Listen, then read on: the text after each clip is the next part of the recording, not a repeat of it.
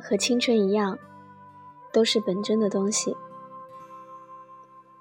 青葱岁月里的歌，哭、泪、笑，都来自本心，是那样的纯净自然。而民谣这种音乐形式，则是借助木吉他、钢琴、口琴这些简单的乐器，让最真实和发自内心的感受，以歌声的形式流淌出来。昨天在华西，一场关于愧对乡村的民谣诗歌音乐会完美收官。在此呢，特别感谢外云馆朱成先生的引荐，感谢华西龙河传媒吴总一路上的帮助和支持，更要感谢周立书记完美缔造了此次诗与歌的天作之合。简单的伴奏。年轻的声音，飘远的思绪。不管民谣的路多难走，不管曾经怎样的流浪，应该庆幸的是，你们有自己热爱的世界和生活。青春还未过去，回忆已经开始。愧对乡村的灵感。源于著名诗人杨健的一首诗《愧对》，向每一座城市愧对乡村。我凌乱的生活愧对温润的园林，我噩梦的睡眠愧对天上的月亮，我太多的欲望愧对清澈见底的小溪。我对一个女人狭窄的爱，愧对今晚疏朗的夜空。我的轮回，我的地狱，我反反复复的过错，愧对清净愿力的地藏菩萨，愧对父母，愧对国土，也愧对那些各行各业的光彩的人民。每一首歌都来自一个动人的故事，每个故事都发生在你生活的四周。民谣记录着一代人的青春，就像当年无法完成，于是撕下的一页日记，或者那封终究没法下笔的信，于是就有了。唱一首歌，爱一个人，过一生。有没有一首歌，让你想起过往，或者期待未来，触动你的情绪？无论时光如何变迁，也无法让你忘记那首歌里饱含的你的深情。你在南方的艳阳里，大雪纷飞；我在北方的寒夜里，四季如春，依然给人无限的遐想。毕业两年多了，我还在追寻我的情怀和梦想。朋友说这是很难得的事情，有时候我就觉得自己真的在做梦，穷极一生都做不完这一场梦。纷飞，我在北方的寒夜里，四季如春。如果天黑之前来得及，我要忘了你的眼睛，穷极一生做不完一场梦。他不再和谁谈论相逢的孤岛。因为心里早已荒无人烟，他的心里再装不下一个家，所以只对自己说谎的哑巴。他说你愿和为人称道的美丽，不及他第一次遇见你。时光都也擦转，无可奈何。如果所有注定连在一起，走上一生只为拥抱你，喝醉了他的梦，晚安。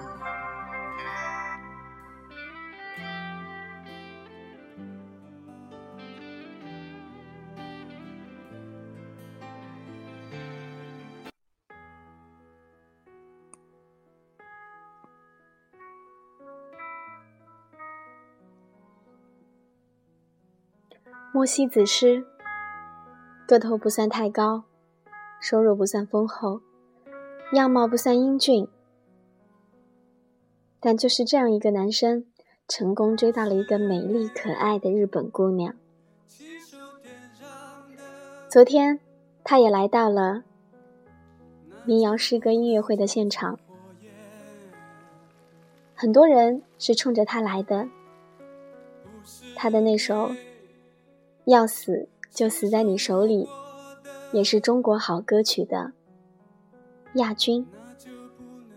这个朴实真诚的男人，用自己的方式向我们证明了富有音乐气自华。很荣幸，我也和这个充满诗意的歌者合影了。他在我的面前。像一个很害羞的，用现在的话叫做萌萌哒的男生，很可爱。他是大凉山的子孙，似乎能歌善舞，多才多艺。在莫西的印象中，家乡人还是比较含蓄的，很少直接用唱歌、跳舞来表达情感。不过，如果幸运，在开往某个乡镇的大巴里，会碰上穿着彝族传统服装的大姐，在车厢中忘我的哼唱。但那不代表她不害羞，那可能是因为思念、别离而引发的真情流露。聊起家乡，莫西子诗充满深情。他说：“我创作的灵感。”大多来自大凉山，那里的人生活的很简单、干净、自然。在外面待了很多年，故乡的概念越来越淡。但大凉山是我魂牵梦绕的地方，那里有我的祖辈，我的族人，那些山谷、树林、原野、稻田、桥花、河流。鲜活地存在于我的脑海里，在我浮躁茫然的时候，给我一种归属感。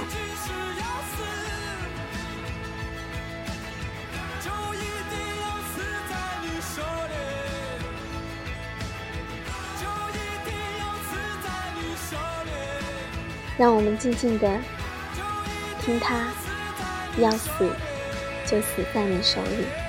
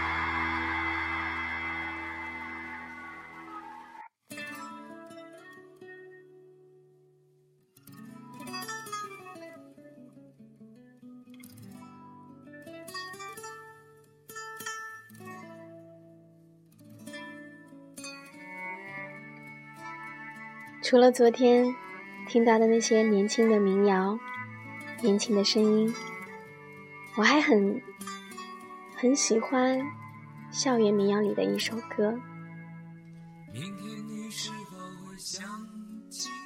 就是这首。一阵简单的木吉他和口琴的前奏带来的这首《同桌的你》。明天你是否会想起昨天你写的日记？明天你是否还惦记曾经最爱哭的你？老狼磁力十足的声音就这样不经意的轻轻飘出来，我们的思绪就这样被这声音牵引着回到了。那无忧无虑的青葱岁月，那时候的天真的很蓝吗？那时候的日子过得很慢吗？他接过你的橡皮吗？你安慰过爱哭的他吗？曾经熟悉的一切。渐渐模糊成一种叫做回忆的东西，而回忆总有一天会模糊的无法回忆。每个人听这首歌都会有不同的感受。这里，我只想照录创作者的文字。你在窗口注视人群。总觉得匆匆来去的是你的爱情，而当你置身人海，四周却是那么的安静，没有人提醒你，没有日记和落满山花的背影。谁？